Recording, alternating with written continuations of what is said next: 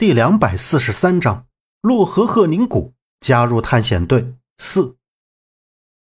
条件可以啊，杨先生有什么条件，尽管提。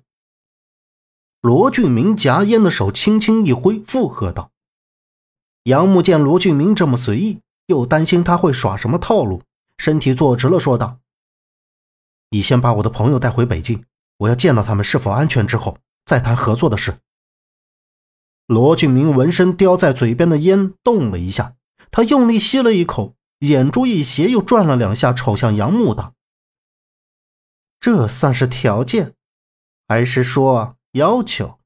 恐怕这个不能答应。按说在北京天子脚下，我的人规规矩矩，也不怕你去找警察来搅和事。但是居春山图不在北京，在西安。”所以也得劳烦杨先生去西安与你的朋友见面了。不过你放心，你朋友他们我照顾得很好。如果我见不到他们人，那这合作就没法谈了。告辞。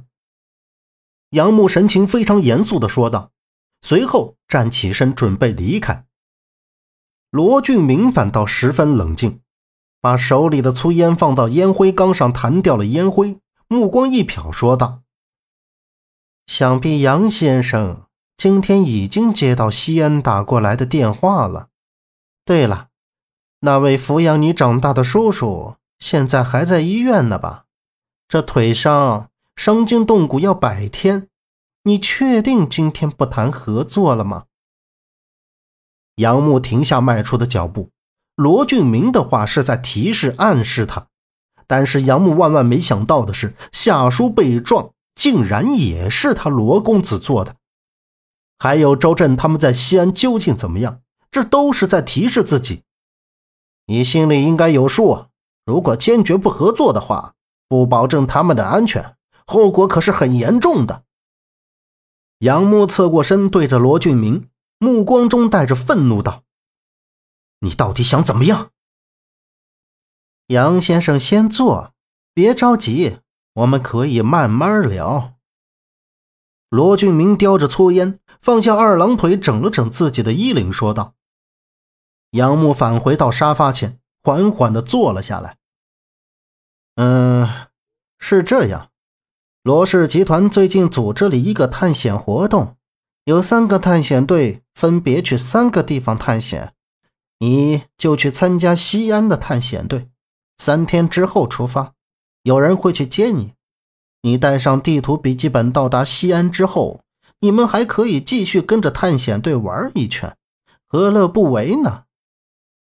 罗俊明直视前方，那双眼睛明亮有神。我不明白你的意思，我为什么要参加探险队？这跟合作有什么关系？杨木不明所以的问道：“这罗公子又是唱的哪一出？”你当然要参加探险队了。只有参加了探险队，你携带地图和笔记本，在罗氏集团的保护下是最安全的。不然，你独自带着那两样东西出去会很危险的。我这也是为你着想。你难道还不知道现在有多少人在盯着你吗？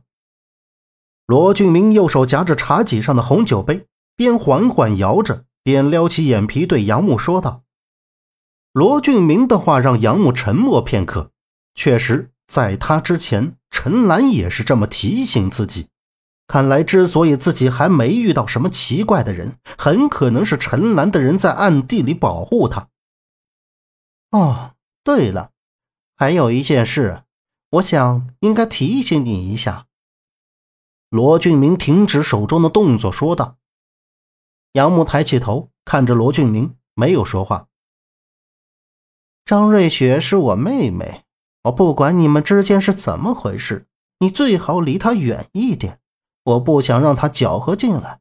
还有，女人的话别当真，不然你会输得很惨。罗俊明端起面前的那杯红酒，目光深邃地盯着酒杯中猩红的葡萄酒。我和他的事，不需要你操心。杨木平心静气道：“罗俊明摊开双手，右手中的红酒杯迎上。我知道杨先生是有分寸的人，来喝一杯，祝我们合作愉快。杨木直挺挺的坐着，没有去碰桌上的红酒杯，目光中依旧是平静。这时，包间的门被推开了，张瑞雪大步走了进来，两个保镖挡在他的面前，都不敢碰他，只能面露凶色，双手握在身前抵挡着。罗俊明把将在半空的红酒杯收到了自己的身前，眼珠一斜，此时站在张瑞雪左右两侧的保镖退到了后面。杨木侧脸看到张瑞雪闯了进来，立刻站起身看着他，就听：“罗俊明，你是不是绑走了杨木的朋友？你在威胁他什么？”张瑞雪目视着沙发上的罗俊明，冲他大喝道：“罗俊明转着手里的红酒杯。”露出一抹笑容，完全不理会张瑞雪。见罗俊明不说话，张瑞雪上前拉起杨木，瞪了一眼罗俊明，道：“别以为你能在罗氏集团一手遮天，就不会有人出卖你。你现在不说，我也会查清楚的。”杨木，我们走。张瑞雪说着，拉着杨木就离开了包间。在回去的路上，张瑞雪并没有向杨母提出任何问题。也没有问他和罗俊明在包间都说了什么。把杨木送到茶楼街道之后，在杨木下车的时候，他对杨木说了几句话。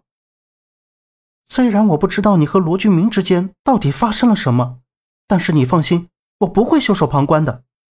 还有，也希望我张瑞雪这个人不是你从别人口中听来的那样。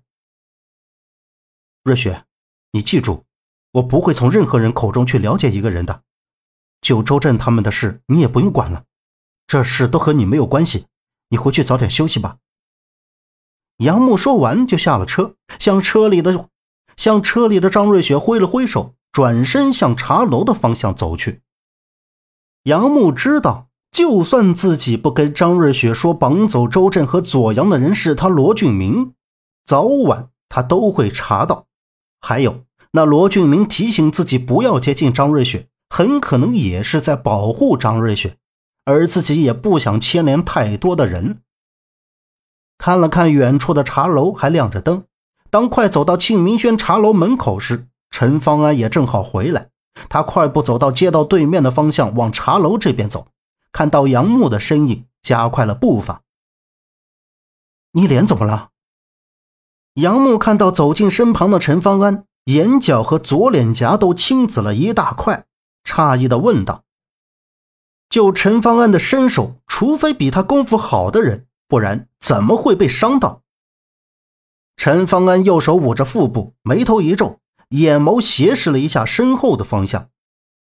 杨木看他的样子，也扫视了一眼茶楼附近，然后让他先进去再说。